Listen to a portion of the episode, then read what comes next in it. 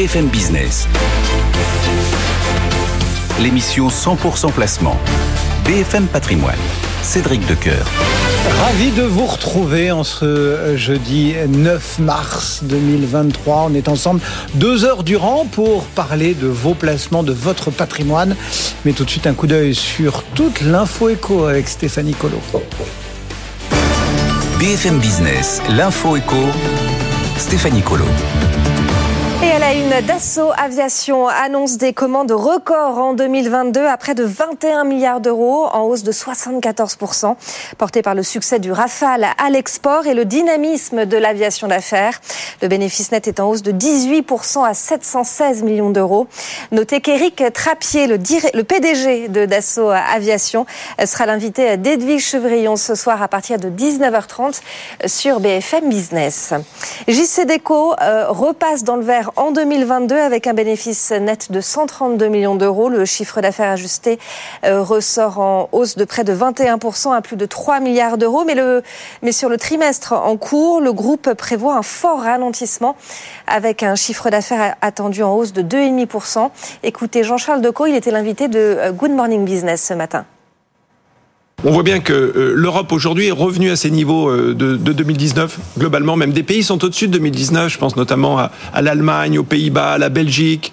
Pas la euh, France encore. La France est sur un certain nombre de nos segments revenu, voire dépassé 2019, notamment sur le mobilier urbain. Pas encore dans les aéroports, mais c'est en train d'arriver parce que les chiffres, ah oui, notamment d'ADP, sont, sont très bons et remontent et on s'en félicite. C'est un partenaire évidemment très très important du groupe. Mais on voit bien qu'on a toujours un élément, un tout petit peu de retard dans nos dans nos chiffres. 142 milliards d'euros, c'est ce que les entreprises du 440 ont dégagé comme bénéfice en 2022, porté par les records dans le luxe, mais aussi l'énergie avec Total Energy. C'est toutefois moins qu'en 2021, avec ses 156 milliards d'euros de bénéfices. Mais l'année avait alors été marquée par le résultat hors norme de Vivendi en raison de la cession d'Universal. Le nouveau directeur général de Société Générale constitue son état-major. Marie-Christine Ducholet euh, prend la tête du réseau de banques de détail. Claire Dumas est maintenue à la direction financière. En tout, l'équipe dirigeante est composée de 13 cadres, dont 7 femmes. Slavomir Krupa prend ses fonctions le 24 mai. L'emploi salarié affiche sa bonne santé. Il y a eu 44 000 créations nettes dans le privé au quatrième trimestre. C'est 0,2% de plus que le trimestre précédent. Dans le détail, l'intérim continue d'augmenter de plus d'un pour cent et dépasse son niveau de fin 2019. La réforme des retraites et les sénateurs ont voté cette nuit l'article 7, 201 voix pour, 115 contre. Cet article contient le report de l'âge légal de départ de 62 à 64 ans. Une commission mixte paritaire doit se réunir ce mercredi, mercredi prochain pour tenter de dégager un texte de compromis. Et puis en Ukraine, des frappes massives ont ciblé les régions de Kharkiv et d'Odessa, mais aussi l'ouest du pays, à Kiev 40% de la population est privée de chauffage. Au sud, la centrale nucléaire de Zaporizhzhia a été coupée du réseau électrique après une frappe russe. L'opérateur met en garde contre un risque d'accident, Cédric. Merci beaucoup Stéphanie. On se retrouve tout à l'heure à 11h pour suivre cette actualité économique. Et nous, tout de suite, on se connecte au marché financier. BFM Patrimoine, l'émission 100% placement sur BFM Business. Et comme chaque matin à cette heure-ci, on retrouve Antoine Larigauderie depuis le siège d'Euronext à la Défense. Que se dit-on sur les tables de marché? Euh, En attendant quoi maintenant L'emploi américain peut-être demain euh? Oui, c'est clairement l'enjeu. Hein. C'est vrai qu'on est un petit peu entre deux eaux parce qu'on reste aussi sur euh, bah, cette forme de résistance euh, qu'ont montré les marchés, et notamment les marchés européens, face euh, au discours toujours plus énergique et décidé du patron de la Fed, Jérôme Powell, devant le Sénat, hier devant la Chambre des représentants. Mais très clairement, il prépare les esprits à une montée accélérée des taux pour faire reculer l'inflation. Et le scénario des 50 points de base semble maintenant tenir la corde hein, chez les analystes. Beaucoup s'y attendaient. Donc euh, c'est vrai que les marchés euh, n'ont que réagi très modérément. Les marchés actions, c'est vrai que c'est beaucoup plus sensible du côté des taux d'intérêt où on a vu la dette euh, américaine 10 ans maintenant atteindre 4% de rendement alors que les taux européens, eux, restent plutôt stables. On voit que sur les anticipations de taux terminaux pour cette année, on dépasse maintenant largement les 5%. Donc il y a beaucoup de choses dans les cours et ça n'empêche pas les actions et particulièrement les actions européennes d'être attrayantes par la solidité des résultats, par des dynamiques qui sont également issues de, Wall Street. Mais malgré tout, il va falloir être vigilant parce que cette période de faux calme pourrait trouver justement un terme demain avec les chiffres de l'emploi américain. Et vous en avez parlé. on a eu l'enquête ADP emploi privé hier qui montrait déjà une dynamique de l'emploi qui était bien bien supérieure aux attentes. Donc on pourrait avoir le même genre de surprise que le mois dernier sur les chiffres de l'emploi euh, généraux et euh, ainsi encore euh, mettre de l'eau au moulin de, la Fed pour accélérer ces hausses de taux parce qu'on sait que c'est un vrai problème pour Jerome Powell, ce dynamisme plus fort qu'attendu du marché de l'emploi au sein de ces tensions inflationnistes hein, qui secouent le pays.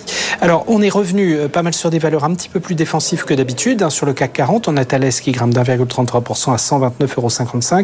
Secteur de la défense qui est particulièrement regardé puisqu'on a aussi les très bons résultats de Dassault Aviation avec des livraisons records et de très bonnes perspectives. Le titre est en tête des progressions du SBF 120 à plus 9,9% à 175,50 euros. Sinon sur le CAC, on revient sur Carrefour, plus 0,6% à 18,26. Sur Danone, plus 0,26 à 54,63 euros. Donc des valeurs un petit peu plus conservatrices, on va dire. En revanche, à la baisse, on retrouve Vivendi qui recule d'1,8% à 9,68 euros. Puis alors deux très très fortes baisses à signaler sur le SBF 120. JC de Call, les marchés vraiment euh, n'apprécient pas les perspectives du groupe et le titre perd 11,8% à 20,08 euros. Et puis à noter euh, depuis euh, quelques minutes quand même la très forte baisse d'OVH. OVH qui perd 11% à 12,47 euros. Le CAC 40 moins 0,45, on est sous les 7300 points, 7291 points, mais un marché relativement modéré. Du côté de l'euro face au dollar, on est à 1,0553. Cédric. Merci Antoine Larigauderie. Nous, on continue à s'intéresser à ce monde action. C'est la côte parisienne que l'on explore tout de suite. BFM Business, BFM Patrimoine, Pépite Zepipo. Grâce à Robin Leclerc que l'on retrouve du côté d'ID Midcap. Bonjour Robin. Bonjour. Merci d'être au rendez-vous euh, ce matin. Vous nous proposez un, coup d'œil sur euh, Bastide? Exactement.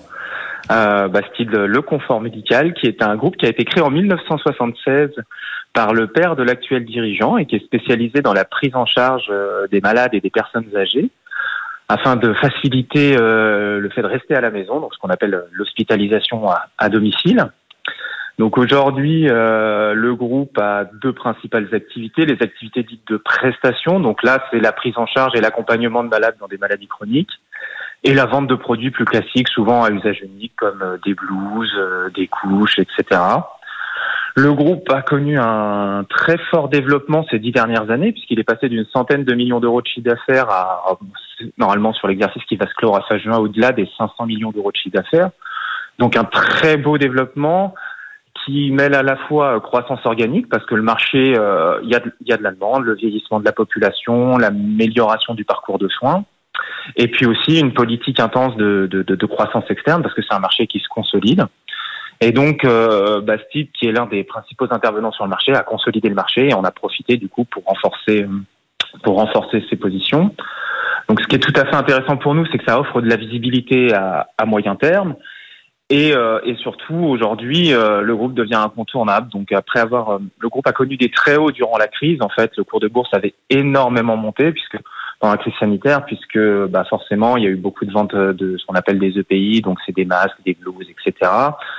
Et, euh, et, euh, et, là, il a reflué plus récemment, puisque les, les, les, investisseurs se sont quand même inquiétés déjà des effets de base et puis du niveau d'endettement, puisqu'une partie de la croissance euh, de, la, de, la, croissance externe, une large partie de la croissance externe a été financée par endettement.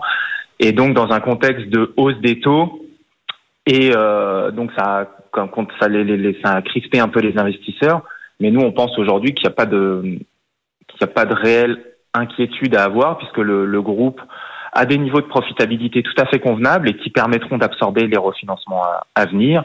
Et, la preuve en est le, développement des, récentes publications. Quand on voit le chiffre d'affaires du premier semestre, il s'est avec une croissance d'environ 15% et puis une croissance organique de 5%. Des activités de prestation relativement récurrentes qui continuent de se développer et qui assure de la visibilité et surtout une rentabilité euh, soutenue et avec des leviers. Un groupe qui s'est diversifié à la fois géographiquement et dans les métiers. Donc on pense que c'est un aujourd'hui c'est clairement un, un, un, bon point d'entrée, même si on est on est conscient que le niveau de dette inquiète dans une dans une euh, aujourd'hui dans une politique, dans une euh, vision macroéconomique où les taux remontent. Et on peut pas non plus cacher que le, le, groupe a été un petit peu un petit peu éclaboussé par, par l'affaire Orpea, parce qu'en fait, y une désaffection dans le secteur. Son nom a été cité dans, dans, dans les problématiques, mais aujourd'hui, il ne reste qu'un prestataire secteur des maisons de retraite, et donc on, on, on pense que le, le, la sanction est exagérée. Voilà quelques idées à avoir en tête sur ce titre Bastide. Qu'est-ce qu'on se dit en termes de valo du coup? Bah, Nous, on a un objectif de cours à 40 euros et on pense qu'il est largement atteignable à, à court terme, puisque forcément, par rapport à tout ce que j'ai dit, une bonne visibilité, une récurrence des revenus et, et un bon développement. Merci. Des qui reste abordable dans le contexte actuel compte tenu du profil de croissance et de récurrence de l'activité. Merci beaucoup euh, Robin, Robin Leclerc ce matin en ligne avec nous depuis ID Midcaps, le marché parisien qui reste lui en territoire négatif pour 0,38%. On est juste sous les 7003, 7296 points. BFM Business, BFM Patrimoine, le point macro. Christopher Dembic nous attend chez Saxo Bank. Bonjour Christopher. Bonjour Frédéric. Merci d'être avec nous. Alors on a pas mal de, de sujets sur la planche. Il y a la réserve fédérale, bien évidemment, mais ce discours au quiche, il, est, il influe aussi sur les tendances, sur les attentes en termes de, de taux termitaux de pas mal de, de banques centrales européennes. Et puis pour euh, pimenter un petit peu ce dossier euh, banque centrale, il y a le, le rapport mensuel sur l'emploi américain euh, mm -hmm. avec euh, toutes ses composantes préliminaires, hein, l'indice sur euh, l'emploi emploi privé hier, l'indice ADP, les demandes hebdomadaires d'allocation chômage.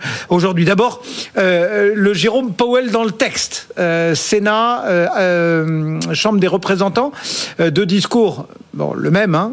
Mm -hmm. Qu'est-ce que vous en avez retenu Qu'est-ce que vous en avez appris?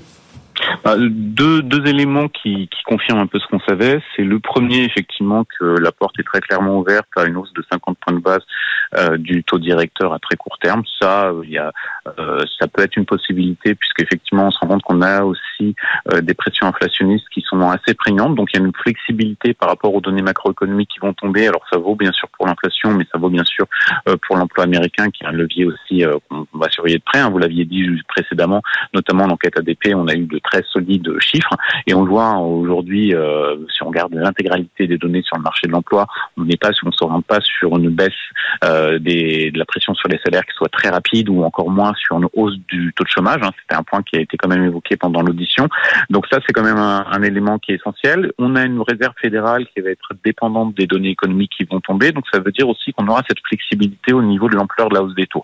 Donc grosso modo, typiquement, le message, je pense qu'on doit bien comprendre, c'est si nécessaire, on peut avoir une hausse de 50 points de base, comme on peut l'avoir de 25 points de base. Et ça fait d'ailleurs un tout petit peu écho euh, aux propos euh, du côté de la BCE, qu'a tenu le chef économiste de la BCE, Philippe Lane, à savoir aussi que c'est tout simplement, on est dans une période de banque centrale data dependent, tout simplement parce que la réalité, c'est qu'on a assez peu de visibilité sur l'évolution euh, de l'inflation à court moyen terme, euh, notamment la, la, rapidité de la baisse. Donc automatiquement, il faut garder cette marge de manœuvre qui est assez importante. Ouais. Et donc, euh, pour elle, bien bien résumé à cet égard. Ouais. Donc discours quand même au quiche, oui. Euh, qui influe euh, directement sur tous les sur toutes les perspectives de taux, y compris des des autres institutions. Alors pour la Fed, effectivement, on s'envole à 5,6 et quelques, mais mm -hmm. on voit que pour la BOE, ça grimpe aussi. On voit que pour la BCE, ça grimpe aussi. Enfin, voilà, tout le monde se dit, ce discours, il va devoir s'appliquer euh, dans l'ensemble. Alors, on va mettre des guillemets, mais dans l'ensemble des, des, banques centrales. Bah, euh, complètement, on le voit. Hein, bon, il y, y, a un peu plus de dissension côté zone euro. Hein. On l'a vu. Je vous ai parlé de Philippe Lane. Vous avez vu quand même d'autres intervenants, de, euh, membres du Conseil des gouverneurs, qui avaient des discours un tout petit peu différents. Mais la réalité, c'est qu'effectivement, euh, toutes les banques centrales aujourd'hui, à part quelques petites exceptions, typiquement la Banque du Canada, on s'oriente quand même sur la possibilité d'avoir un taux terminal beaucoup plus élevé qu'anticipé. En tout cas, c'est ce qu'intègre le marché. Et il l'intègre à juste titre, parce que finalement, la perspective de la récession, elle s'éloigne. Euh, même encore ce matin, un pays où tout le monde aurait parié sur la récession cette année, le Royaume-Uni, vous avez la Chambre de commerce britannique qui vous dit peut-être qu'on évitera de justesse la récession. Donc derrière ça, c'est-à-dire des banques centrales qui ont plus de latitude euh, pour augmenter les taux. Et absence de récession aussi, ça veut dire ben, pas de pression à la baisse sur la demande, en tout cas pas suffisante, donc une inflation plus persistante. C'est vraiment cet élément qui va beaucoup jouer. On le voit en zone euro, vous l'avez on est d'ailleurs sur un taux terminal qui juste récemment a franchi le cap des 4%. Donc ça, ça va s'ajuster dans les prochains mois, notamment parce qu'on a cette inflation, et j'insiste sur l'inflation sous-jacente, qui est à des niveaux qui est très élevé, qui ne montre pas de signe d'affaiblissement. Donc ça va être le, vrai enjeu, ce qui veut dire derrière cela que au niveau des taux, ça va certainement encore bouger dans les anticipations. Je crois qu'aujourd'hui, au niveau des grandes banques internationales, Nomura est le plus haut quiche hein, euh, en termes de taux terminal des deux côtés de l'Atlantique, mais on sait qu'il y aura un alignement probablement dans la foulée des prochaines réunions de banque centrale, déjà la BCE la semaine prochaine. Bon, et l'emploi américain va pimenter la fin de semaine euh, dans tous ces thèmes qu'on vient d'évoquer d'ailleurs. Ah complètement. Et on est sur un emploi américain qui se porte bien. Alors moi, je suis pas le plus euh, fan de l'enquête ADP parce qu'en termes de méthodologie, c'est quand même très différent euh, de l'enquête NFP qui sera publiée vendredi. Mais malgré tout, les, on peut pas nier les chiffres. Vous avez eu aussi le Beige Book euh, qui a été publié, qui vous montre, d'accord, il y a un peu de ralentissement au niveau de la demande et c'est ce qu'on avait vu au niveau des entreprises cotées lorsqu'elles ont publié leurs résultats. Mais on n'est pas sur un ralentissement qui est inquiétant. La dynamique de l'emploi, elle reste globalement très très bonne. Donc oui, on s'attend à probablement une surprise assez positive. Euh, alors bien sûr, on n'aura pas les chiffres hein, du mois de janvier. J'insiste en termes de création d'emplois, c'était anormalement élevé. On était à 507 cas. On devrait renouer avec les 200 mmh. cas, ce qui reste tout à fait honorable, en tout cas en termes de création d'emplois. Et surtout, bien sûr, il faudra surveiller les pressions sur les salaires qui devraient persister. Merci beaucoup, Christopher. Christopher Dembig, Saxo Bank, qui nous accompagnait ce matin. Le marché parisien, toujours euh, en petite baisse, moins 0,4%. Du côté des devises, l'eurodoll, 1,0555. BFM Business, BFM Patrimoine, la vie IMO. Bonjour Marc de Roi. Bonjour Cédric. Une alerte sur la stabilité de nos maisons en cause la multiplication des épisodes de sécheresse. Un spécialiste de la data vient de cartographier les maisons avec des risques importants de ce qu'on appelle le fameux retrait gonflement d'argile, phénomène qui cause des, fissures et parfois même des effondrements de bâtiments. Oui, alors effectivement, je vais vous parler d'un sujet que je ne connaissais pas il y a encore 3-4 jours, hein, donc on va être très très honnête. Et, d'ailleurs, je, vais essayer de vulgariser le sujet parce que j'ose prétendre qu'il y en a certains qui, comme moi, découvrent ce qu'est ce phénomène retrait gonflement d'argile. évidemment pour la locataire parisienne depuis 40 ans je suis forcément ça tombe pas sous le sens pour d'autres évidemment c'est une évidence. Pour certains dans, dans les territoires comme on dit. Voilà hein. pour certains bah pour tous les autres hein, parce que je pense qu'on est une minorité à ne pas savoir évidemment nous les métropolitains mais quand même ça vaut le coup de rappeler ce que c'est. Euh, ce phénomène en fait il est aussi beaucoup lié à ces à ces euh, à ces épisodes de sécheresse qu'on connaît. En fait c'est l'alternance d'épisodes de sécheresse plus d'humidification euh, des sols et donc des sols argileux qui provoque ces mouvements bah Pourquoi? Parce que quand ça sèche, quand vous avez de la sécheresse, vous avez les argiles qui se rétractent, qui se contractent. Et quand, à l'inverse, vous avez euh, de l'eau dans les sols, et ben ça gonfle. Et donc, ces mouvements-là, forcément, ils peuvent avoir une incidence sur la stabilité euh, de nos maisons. Et donc, qu'est-ce que nous disent ces datas? Euh, bah, Elles sont hyper précieuses parce qu'elles nous disent, par exemple, que dans le Gers, c'est là que vous avez la plus importante concentration de maisons à risque. Là, vous avez 87% dans ce département de maisons à risque. On est au-delà des 60% dans les Bouches du Rhône et à plus de la moitié de maisons euh, dans ce cas-là, euh, dans les Alpes de Haute-Provence, en Haute-Garonne et dans Lot-et-Garonne. Euh, donc là, c'est déjà assez important. Mais si je regarde un peu plus précisément au niveau des villes, vous avez carrément des villes. Alors c'est pas des très très grandes villes là pour le coup. Vous avez 100%, 100% de maisons à risque. Alors je vous donne deux exemples. Il y en a un peu plus, mais je vous en donne deux. Montfermeil en région parisienne ou encore Hoche toujours dans le Gers. Hein. Je vous disais que le Gers était particulièrement touché. Mais les grandes villes aussi sont pas épargnées alors, certes, il y a moins de maisons, mais quand même. Euh, Marseille euh, et Aix, vous avez plus de 90% des maisons, quand il y a des maisons euh, qui sont concernées par ces risques-là. Vous avez aussi pas loin de 70% à La Rochelle, et c'est plus de la moitié du parc de maisons qui est concerné à Clermont-Ferrand et à Tours. Du coup, on fait quoi, Marie, dans ces cas-là, quand on a une maison concernée On fait comme les pirates d'Astérix, on coule soi-même son bah, C'est ouais, non, c'est assez compliqué. Alors d'abord, juste pour information, ces data donc que nous ont fourni le spécialiste de la data et des enjeux climatiques qui s'appelle Nemer.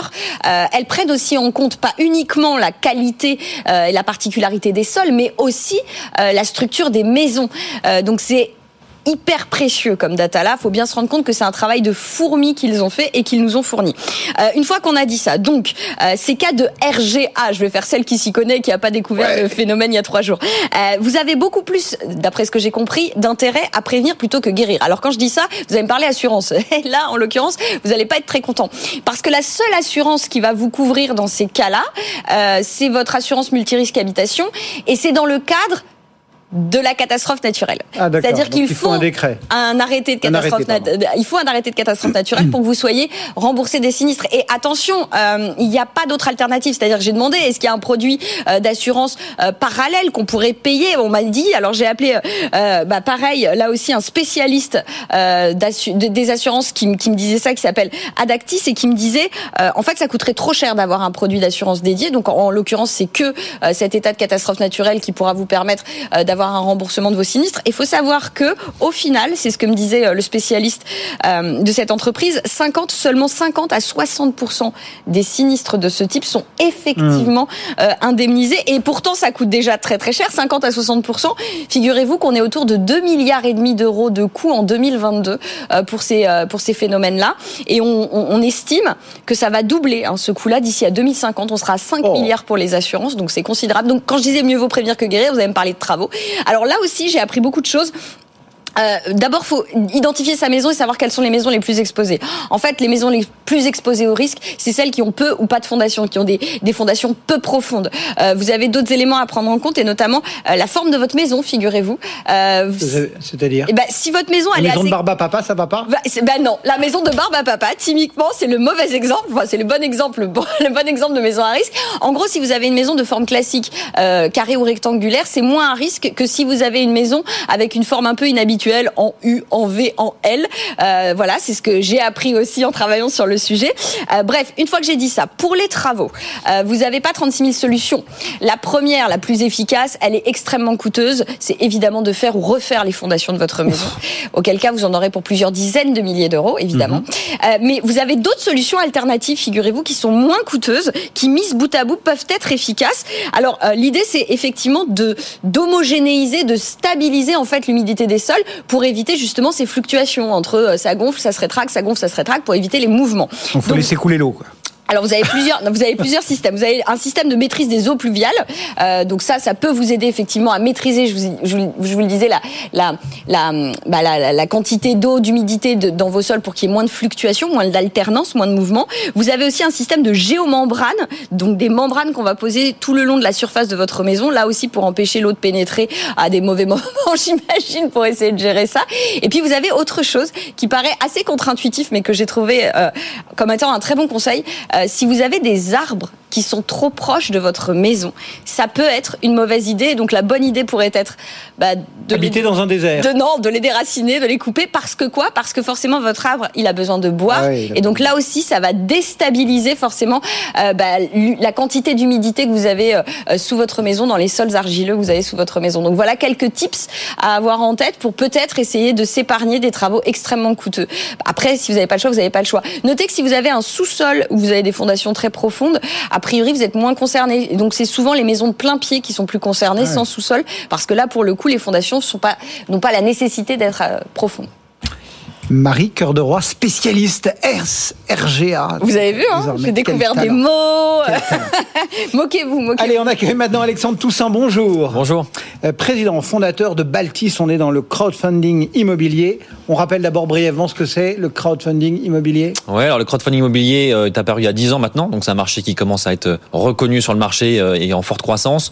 L'objectif est assez simple, c'est permettre à des particuliers, à travers une plateforme, de prêter des fonds à un promoteur ou un marchand de biens pour que lui puisse réaliser son projet, projet qui concerne généralement de la construction, de la rénovation, de la réhabilitation, restructuration d'actifs.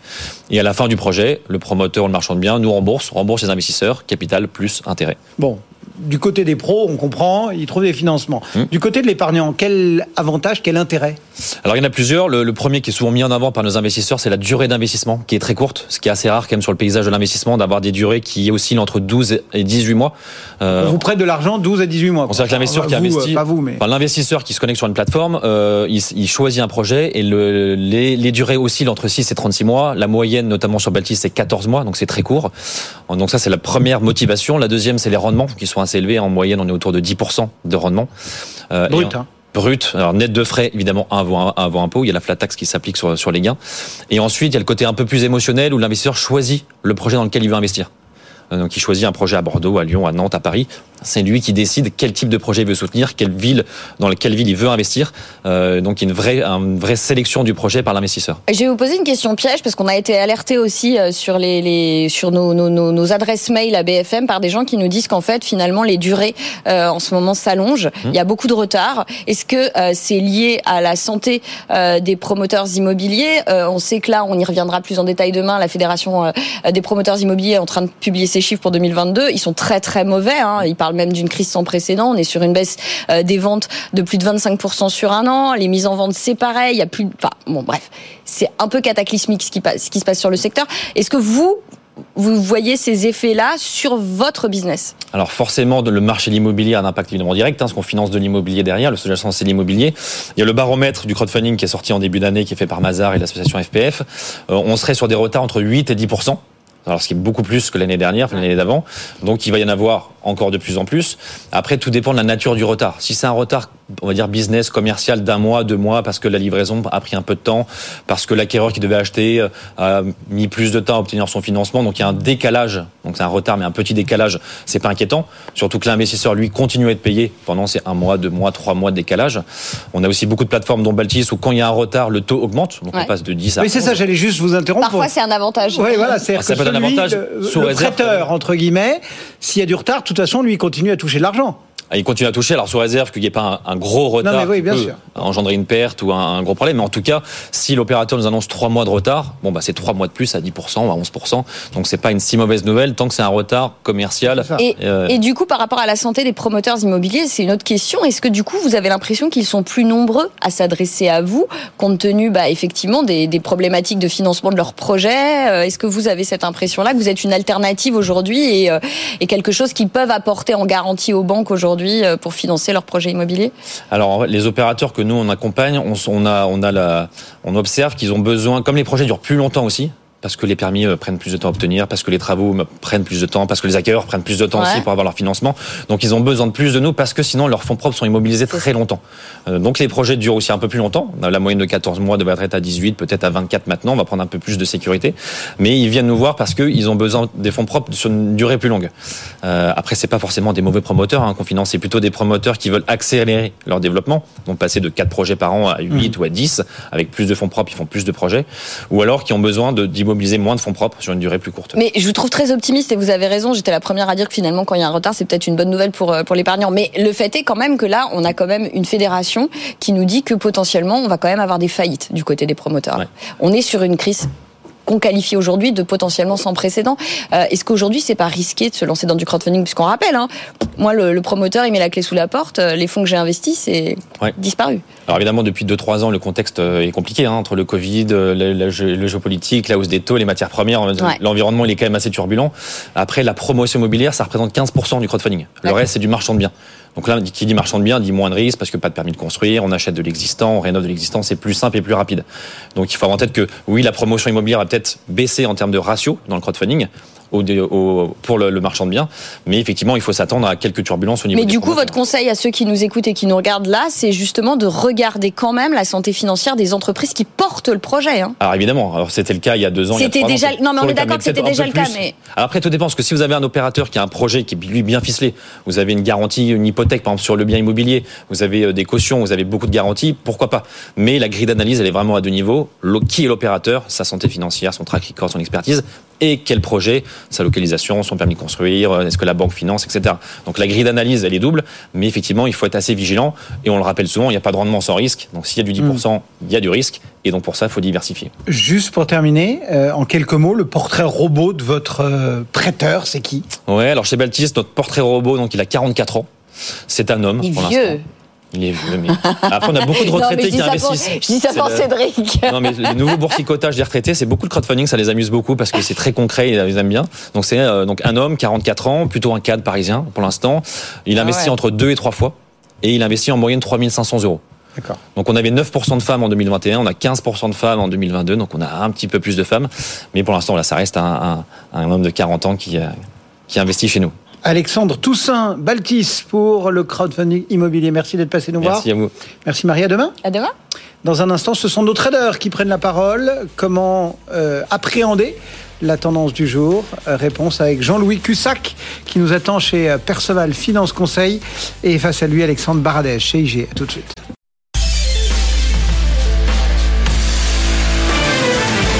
BFM Business. L'émission 100% placement. BFM Patrimoine. Cédric Decoeur. Chaque jour à 10h30, deux traders sont à votre service. Ils lisent graphiquement la tendance du jour et vous livrent euh, leur scénario, leur seuil, leur résistance, euh, leur plafond. Jean-Louis Cussac et Alexandre Baradès sont nos deux traders du jour. Bonjour à tous les deux. Jean-Louis depuis euh, ses bureaux de Perceval Finance Conseil et Alexandre en ligne de puis IG. Alexandre, comment voyez-vous les choses? On est un peu verrouillé en attendant l'emploi américain? Oui, c'est complètement ça. On a des marchés à la fois côté américain et côté européen euh, qui surveillent quasiment qu'une seule chose, hein, c'est euh, les discours de banquiers centraux. On l'a vu donc euh, hier et, et avant-hier avec Jérôme Powell. Donc tous les mouvements de marché se font quasi exclusivement sur leurs déclarations. Et ça, c'est le premier point. Le deuxième point, c'est tout ce qui touche l'emploi. Hein, parce qu'on voit très bien, et c'est ce que Jérôme Powell s'est attelé à rappeler devant les, les commissions du Congrès, c'est que euh, une partie de l'inflation actuelle, pas toute, mais une bonne partie, vient également d'un marché de l'emploi qui est extrêmement tendu aux États-Unis. Et on a aussi des schémas assez similaires dans plusieurs pays européens. Et donc forcément, bah, les marchés dans ce cas-là se disent que si la Fed regarde l'emploi, parce que c'est important pour l'inflation, eh bien donc nous aussi, nous marchés, devons regarder euh, ces chiffres de l'emploi. Et c'est pour ça que toutes les statistiques qui nous parviennent. Et cette semaine, il y en a eu pas mal. Hein. Les emplois vacants aux États-Unis. Euh, on aura là en fin de semaine le rapport sur l'emploi. Là, on aura aujourd'hui à 14h30 les inscriptions hebdomadaires au chômage.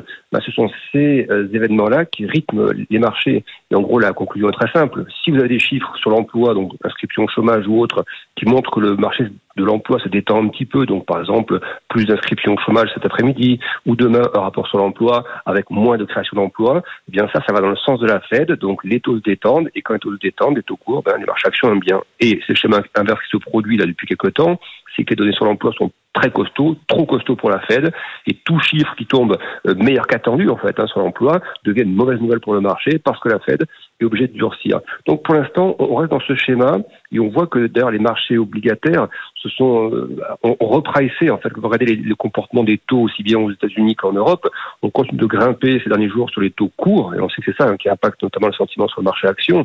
Euh, on a un taux de 2 ans américain qui est à plus de 5% et on voit qu'en Europe, si vous regardez le taux de 2 ans allemand, il est monté à 3,30, 3,40, euh, et c'est-à-dire qu'il y a encore du chemin à parcourir. On sait que le taux allemand, généralement, il précède le taux terminal de la BCE. Là, la, BCE, son taux terminal, il sera au moins au-delà de 3,50, ça c'est une certitude. Donc, est-ce qu'il sera à 3,75 ou à 4, peut-être un peu au-delà Ça veut dire quoi? C'est-à-dire qu'il y a encore potentiellement un peu de chemin à parcourir sur ces taux courts euh, européens. Et donc, selon moi, ça c'est toujours des éléments vraiment qui ne sont pas des, des, éléments très moteurs pour le marché action. Même si on voit très bien que le marché action européen est, est bien plus résilient que le marché américain parce qu'il y a un petit effet lié aux taux réels qui sont plus bas en Europe qu'aux États-Unis. La composition des indices justifie aussi quelques éléments, mais il y a aussi peut-être un peu de spéculation qu'il faut dégonfler un peu sur la partie européenne. Et selon moi, le retour des discours un peu plus agressifs de certains membres de la BCE euh, ces derniers temps, on voit que ça pèse sur les anticipations d'inflation, ce qui est plutôt une bonne chose, mais du coup, ça, ça, veut dire aussi que les discours sont un petit peu raidis du côté de la BCE. Et ça, selon moi, c'est aussi un peu de bon contraire pour les marchés européens. Donc, pour moi, le cadre, pour l'instant, sous 7004, il n'y a pas de, il n'y a pas de, de, réaccélération à, à, jouer, je pense. Pour l'instant, c'est plutôt, on, voit que ça se tasse. On a des valeurs de luxe qui marquent des plus bas d'une semaine, par exemple. Bon, voilà, ben, c'est quelques prises de gains. Moi, je pense qu'on a un, environnement qui peut permettre la continuité de ce mouvement un peu de prise de gains. Euh, donc, voilà, pour l'instant, je, je pense qu'il y a plutôt des, encore une fois, des retracements, des consolidations à jouer, que vraiment des phases très accélérantes. Tant qu'il n'y a pas de vue sur le taux terminal de la BCE, tant qu'il n'y a pas de bonnes stats sur l'emploi côté US, pas de stats qui se dégonflent côté US hein, sur l'emploi, pour moi, pour l'instant, c'est plutôt des des consolidations, des retracements, donc plutôt viser les 7002 ou un petit peu en dessous, plutôt que jouer le 7004 et au-delà pour l'instant. Voilà le regard, le scénario proposé par Alexandre Baradès, Jean-Louis Cussac chez Perceval. Quelle est la lecture que vous faites euh, de euh, ce marché? Eh bien, toujours euh, l'idée d'acheter reste euh, reste présente. Il n'y a pas il y a, pas d'amorce, si vous voulez, de quelque chose, de quoi que ce soit, qui pourrait nous permettre de penser que le marché va baisser. Alors l'emploi, quand il est vigoureux, les marchés baissent, mais euh, remontent derrière. Et quand l'emploi est mauvais, on monte. Donc, vous voyez, ces derniers temps, en tout cas, c'était comme ça. Et là, Powell nous dit qu'il n'y a rien de décidé pour la prochaine réunion de la Fed. Du coup, on est avec un volume à, ce, à 10h30 là de 350 millions. On croirait que Londres est fermé, que New York est fermé. Enfin, c'est hyper calme. Il n'y a pas de, de mouvement violent sur les actions du CAC 40. Il n'y a rien qui émerge. Et euh, oui, c'est vrai, nous sommes en situation d'attente euh, des statistiques hebdomadaires, attention, hein, de l'emploi. Bon, ça ne devrait pas non plus surréagir. Hein. On avait hier une accalmie sur les taux souverains à 10 ans. Ça se retend un petit peu là sur le boom ce matin. Du coup, l'euro dollar se reprend un petit peu, mais bon, il avait bien baissé. Donc cette petite tension sur les taux euh, euro, européens, du coup, fait que l'euro remonte. Jusqu'à présent, si vous voulez, toutes les faiblesses sont restées euh, faibles, temporaires. Les investisseurs, euh, oui, bien sûr, ils s'inquiètent de temps en temps sur euh, un, durcissement justement trop important de la politique monétaire américaine qui fragiliserait évidemment le, cycle économique, la dynamique économique. mais bon, tout, tout passe, tout passe, tout, pas, tout va bien. Donc là, après, c'est vendredi, l'emploi US qui va être hyper attendu. Il n'y a pas de signal de baisse. On achète. Ce matin, on a proposé vers les 7300. Là, alors hier c'était pareil. On est passé un petit peu en dessous à l'ouverture, et puis après c'est remonté. Là, il, se passe vraiment rien, je vous dis, mais on est toujours dans l'idée d'acheter. La, la, tendance de long terme est acheteuse. évidemment, on a pu alléger, alléger, alléger. Euh, euh, faire tout ce qu'il y a à faire dans le cadre d'un investissement long terme. Euh, et puis pour la journée, bah, écoutez, euh, on garde ce comportement opportuniste et on privilégie toujours des achats sur des, des replis de marché. Le premier niveau d'alerte significatif, c'est pour moi 7080. Euh, bon après, on aura peut-être des signaux intraday qui nous montreront une dégradation forte avec du volume, par exemple. Mais là, on baisse, d'accord, mais encore une fois, avec un volume ridicule. Euh, sincèrement, Cédric, 350 millions à cette heure-là, c'est quand même assez rare. On est plutôt autour de 500 millions. Donc, vous voyez, il y a quand même une attente extrêmement importante.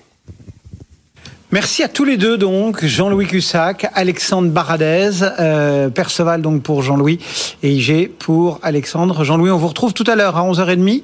Vous suivez cette séance et on en reparle euh, donc juste au, début de la dernière demi-heure de BFM Patrimoine. À tout à l'heure.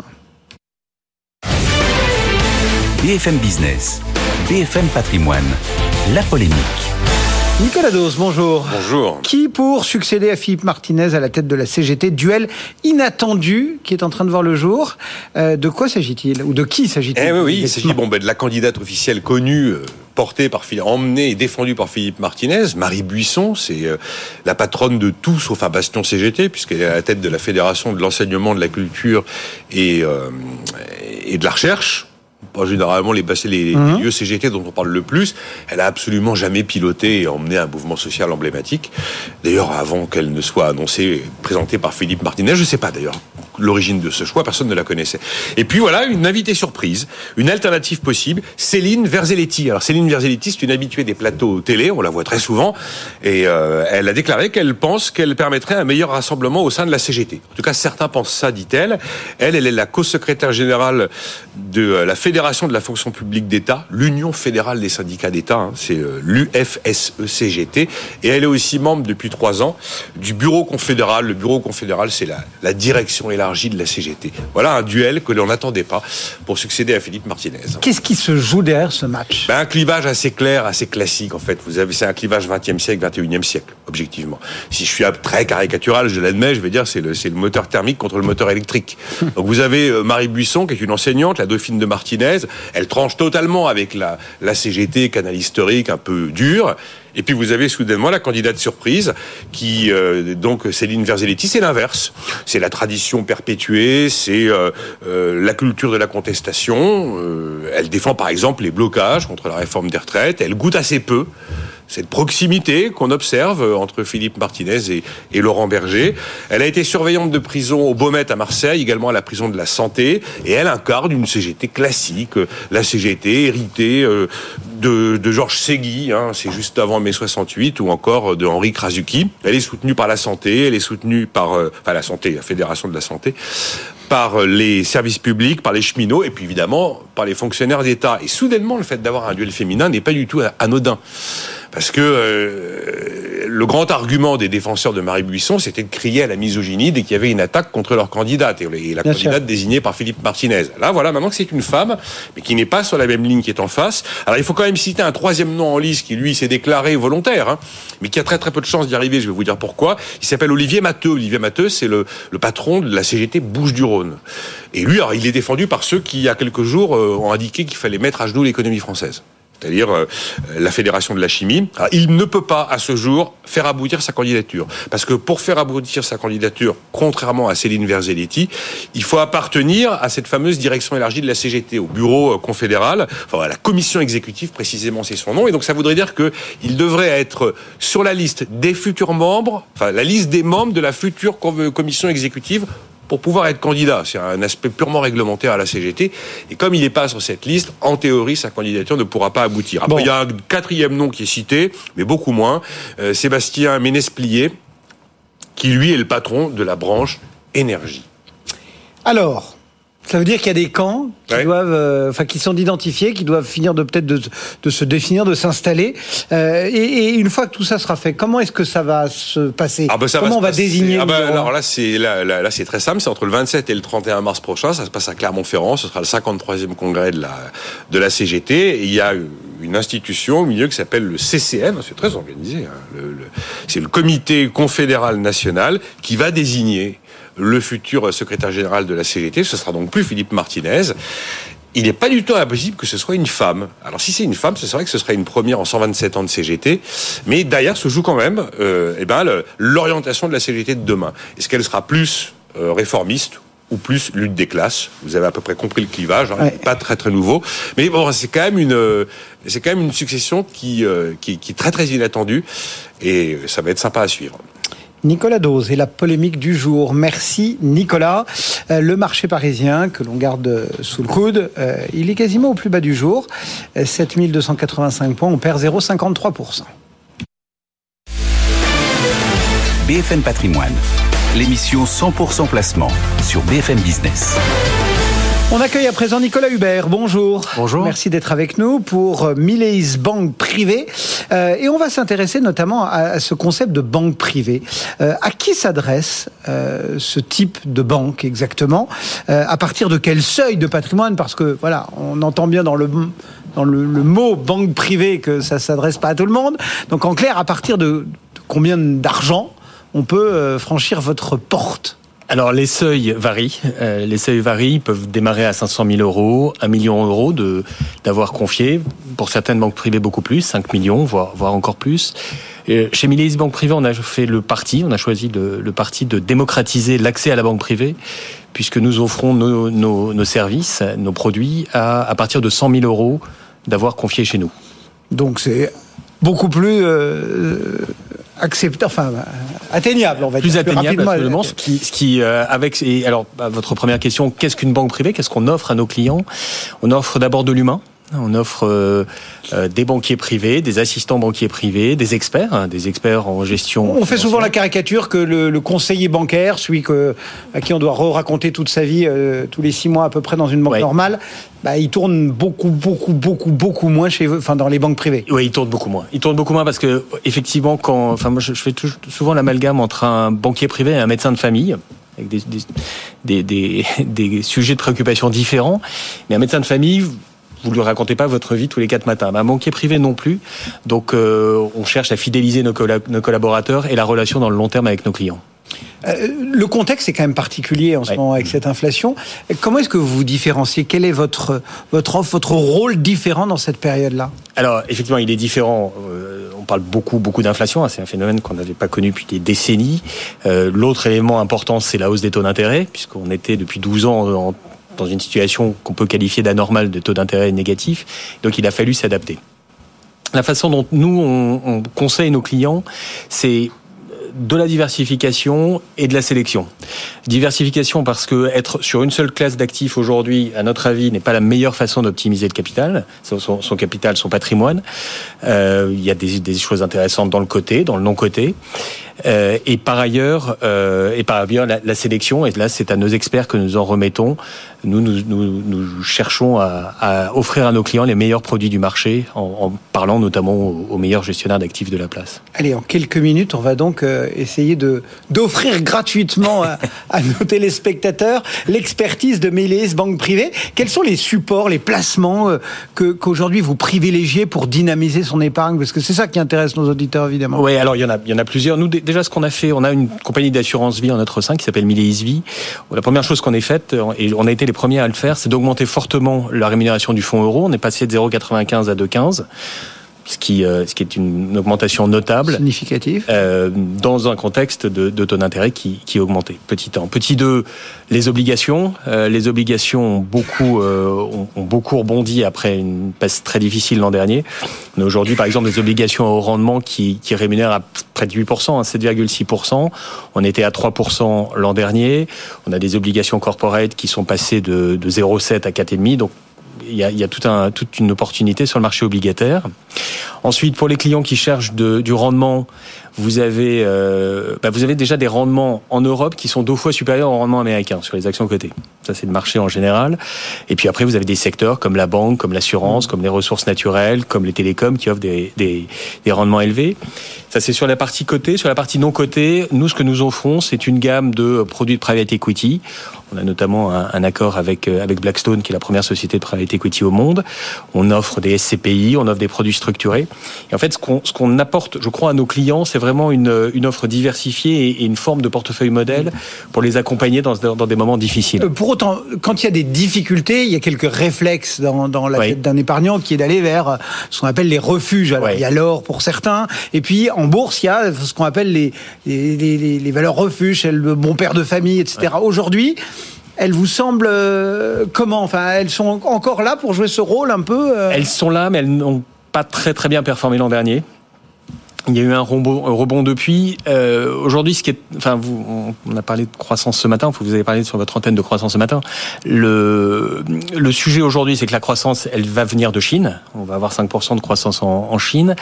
Euh, il faut voir quelles sont les valeurs qui vont bénéficier de cette croissance. Donc il y a des valeurs de bon père de famille, des valeurs du luxe, des valeurs de, de l'automobile qui vont bénéficier, qui bénéficient de, de cette croissance. L'an dernier n'a pas été la meilleure année pour les valeurs de bon père de famille.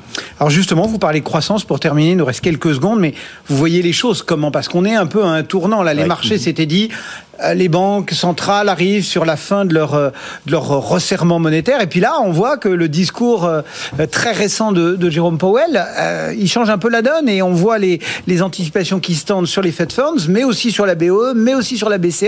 Euh, comment vous les choses pour 2023 Vous êtes optimiste ou prudent? Écoutez, les prévisions de croissance, elles sont faibles en, Europe, aux États-Unis. Elles sont... Euh autour de entre 0 et, et 1%, 1,5 pour les plus optimistes. Elle est donc plus importante en Chine. Une fois de plus, je crois que pour, en tout cas, c'est ce que nous, nous essayons de faire et ce que nous offrons à nos clients, c'est vraiment d'être sélectif, parce que certaines valeurs vont bénéficier de la situation, d'autres beaucoup moins. La croissance économique au sens large, non, elle sera pas, elle sera pas très importante, en tout cas en, en zone euro en 2023. Merci beaucoup d'être venu nous rendre visite. Merci Nicolas. Hubert, donc pour Méléis, banque privée. Euh, tout de suite un coup d'œil sur les marchés. Votre rendez-vous avec les conseillers HSBC, experts de vos projets. Plus d'informations sur hsbc.fr. Votre rendez-vous avec Prime Alliance, expert SCPI et épargne immobilière pour les particuliers et professionnels du patrimoine. Bon, on est quasiment sur les plus bas du jour pour le moment à Paris, 7285 points en baisse de 0,53%. C'est un peu pareil d'ailleurs ailleurs en Europe où l'Eurostock 50 abandonne 0,43%. Les principaux arbitrages euh, sont à la baisse sur Stellantis, Téléperf ou encore Hermès. Et puis quelques hausses tout de même, Thales, Carrefour ou encore Alstom. L'Eurodoll est à 1,0567. BFM Patrimoine l'émission 100% placement sur BFM Business. Et comme chaque jeudi à 7h06, c'est Jean-François Filiatre qui est en plateau. Bonjour Jean-François. Bonjour Cédric. Le directeur éditorial de Marché Gagnant, votre sujet cette semaine. Eh bien Cédric, la semaine dernière, vous n'étiez pas là. Non. Moi, en revanche, j'étais fidèle au poste et j'étais venu dire que le portefeuille de Marché Gagnant était à, à deux doigts de son record et qu'il fallait faire des arbitrages. Seulement, voilà, faute de temps, j'ai pas pu aller au bout de ma chronique. Donc mon sujet du jour, c'est je finis ma chronique de la semaine Ah dernière. non, donc on débordera pas sur le timing puisqu'on a que la fin de la chronique. Alors allons-y, vous l'avez battu le record? Oui, on l'a battu, on l'a battu, on l'a. Je rappelle, le portefeuille, on l'a lancé euh, fin euh, 2020, 2020, 2020. Il a battu son record historique, c'était le 3 mars. Il affichait alors une progression de 48,41% en deux ans, deux jours, deux mois et trois jours. Preuve que notre expérience éducative était aussi lucrative. Bon, vous avez parlé d'arbitrage, lesquels? Début janvier, on avait décidé d'abandonner notre réflexion sur le secteur de la santé suite à la vente d'Orpea et on avait décidé de passer sur le secteur de l'énergie.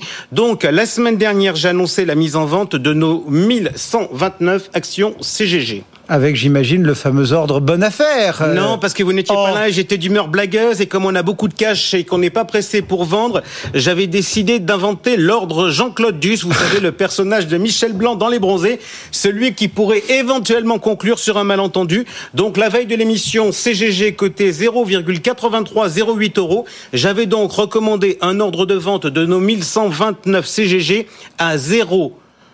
98 76, soit quatre chiffres après la virgule, car je trouvais ça joli comme cours. Bon, on ne peut pas dire qu'avec vous, la bourse n'est pas ludique. Donc 09876, heureusement qu'on ne code pas euh, les chiffres avec 10 chiffres après la virgule. quoi. Et, et vous allez rire parce que je prends quasiment 15% de marge et je- du coup je peux passer pour un doux rêveur. Sauf que le lendemain, CGG a présenté ses résultats. Le groupe a dévoilé un bénéfice net de 43 millions de dollars contre une perte de 180 millions l'année précédente. C'est la première fois depuis 2007 que CGG gagne de l'argent. Euh, du coup, dans la foulée, le cours a flambé. Il est monté euh, jusqu'à 0,963. Donc on n'a pas vendu, mais ça pourrait peut-être venir plus vite que prévu. Bon, alors la méthode traditionnelle quand on sort une valeur du portefeuille de marché gagnant, c'est de trouver une remplaçante pour garder nos 10 titres. Euh, même si en pratique, depuis la sortie d'OPA, il n'y en a plus que 9. vous gardez la même ligne directrice? Alors, pas de changement spécifique. On va donc regarder si on trouve chaussures à notre pied dans le secteur de l'énergie, car CGG appartenait à ce secteur. Autre possibilité, on peut aussi faire l'impasse sur ce secteur. Alors, sachant qu'auparavant, on avait traité avec les internautes de marché gagnant et les auditeurs de BFM Oui, Patrimoine dans le grand une, débat, oui. une question idéologique à l'heure du réchauffement climatique et de la finance durable. Est-ce qu'il est déontologique d'investir sur des titres comme par exemple le Total? Et là, la réponse a été sans ambiguïté, c'est oui. Donc nos auditeurs, ils veulent du, to- enfin, ils voudraient bien du total. Ils disent que ça ne, ça, ça ne Bon, leur pose alors, pas de problème. on répète, quelles sont, enfin, on rappelle, quelles sont les solutions possibles? Alors ça va pas prendre trois plombes parce que la cote n'est pas très riche. Schlumberger et euh, Technip Energy, ce ne sont pas des sociétés françaises. Or, dans la méthode, on a dit qu'on ne voulait investir que sur des françaises parce qu'on est un peu militant. Ensuite, Esso, Moral et Prom, euh, McPhee, euh, Energy sont trop petites. C'est d'ailleurs pour cette raison qu'on sort CGG du portefeuille. Bref, on a le choix entre Total et GTT. On a aussi le choix de ne pas investir euh, dans le secteur. Ça, ça fera plaisir aux amateurs de finances durables qui veulent pas y mettre un copec. Et puis, comme on l'avait fait sur la santé, où on avait également pas grand monde, on a émis une hypothèse, c'est d'investir sur un tracker de la santé. Dans le sondage, j'ai marqué si on en trouve un. Et donc, désormais, sur la base de ces éléments, chacun peut se rendre sur le site de Marché Gagnant pour donner ses arguments, son vote. Et a priori, début avril, on prendra la décision. Bon, là vous êtes au bout de votre chronique de la semaine dernière. Vu l'heure et qu'il nous reste 2 minutes 20, vous étiez donc déjà sacrément long la semaine dernière. Alors pas tout à fait parce que je suis pas tout à fait au bout. mais J'avais prévu de citer Yo-Yo, c'est le pseudo d'un épargnant qui intervient régulièrement sur marché gagnant et j'ai pas eu le temps. Alors si vous le permettez, maintenant je vais lui passer la main pour la fin de ma chronique car il est allé sur le site, il a voté et surtout il nous a fait part d'une expérience passionnante. Alors en deux minutes, quel sujet a abordé Yo-Yo? On l'écoute. Choisir entre GTT et Total, comme je considère que ces deux boîtes sont qualitatives, je n'ai pas envie de faire un choix. Dans ce cas, peut-être qu'un ETF pourrait m'é- m'éviter d'avoir à choisir. Et en plus, ça pourrait me permettre de mixer pétrolière et énergie renouvelable. Et moi, ma remarque à ce stade, c'est malin comme raisonnement. Ouais, surtout qu'en plus les pros, ils utilisent vachement les, les, les trackers, les ETF. Et oui, c'est présenté comme étant pas cher, simple d'utilisation. Mais euh, moi, j'aime bien écouter les épargnants et Yo-Yo particulièrement. Alors, je reprends son texte. Bon, comme aucun ETF n'est proposé par marché gagnant, je vais devoir me cogner une petite recherche. Merci les gars, ça c'est pour nous. Pardon, mais d'un point de vue pédagogique, Yo-yo, l'impact sera à mon avis beaucoup plus fort si ça vient de vous que de moi. Alors, désolé pour vous, mais c'était pour la bonne cause. Alors, euh, euh, Bon, donc déjà, va tous taper tout seul. faut se taper la question. Déjà, où trouver l'information sur les ETF, Cédric?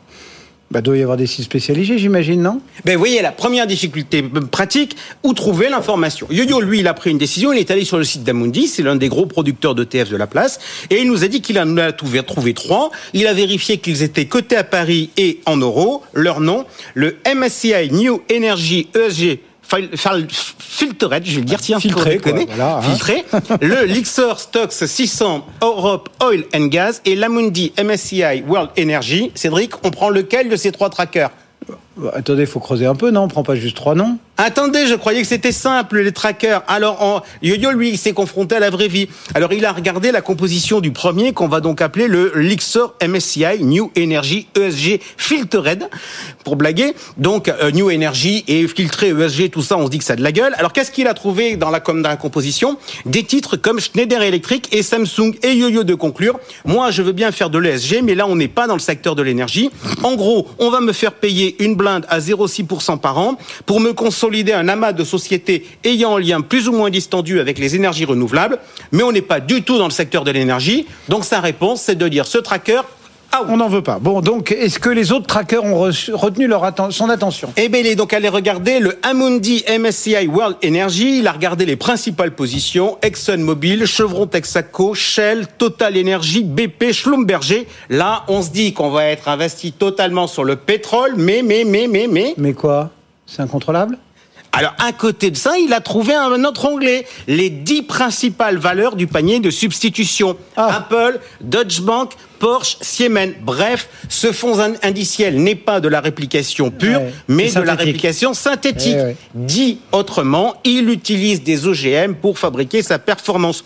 Tout comme l'autre d'ailleurs, le troisième de la liste. Et comme Yo-Yo n'a pas l'air d'aimer les OGM, il explique, si je récapitule, j'avais la flemme de choisir entre Total et GTT, et je viens de passer une plombe à chercher des ETF étiquetés le terme est important, énergie, pour me rendre compte qu'on ne me vend pas, pas ce que je cherche, cherche, ouais. c'est-à-dire une diversification sur le secteur de l'énergie. En conclusion, je vais faire le boulot et économiser de 0,3 à 0,6% de frais par an. Bon, et vous, votre conclusion, Jean-François Méfi- Une poignée de secondes. Méfions-nous des Vous étiquettes. terminerez la semaine prochaine Mais soyons vigilants nous aussi à faire en sorte que nous médias, ce qu'on dit, ça soit applicable pour Choupinette. Donc à l'heure où l'on constate que le poids des épargnants individuels n'est que 3% sur les valeurs du CAC 40, que l'AMF constate que les femmes ne sont pas suffisamment enclines à investir en bourse, ce n'est pas des discours et des labels qu'il faut servir aux épargnants, c'est une vraie aide pratique. On le fait avec notre portefeuille. On a d'ailleurs démontré la capacité à créer de la valeur.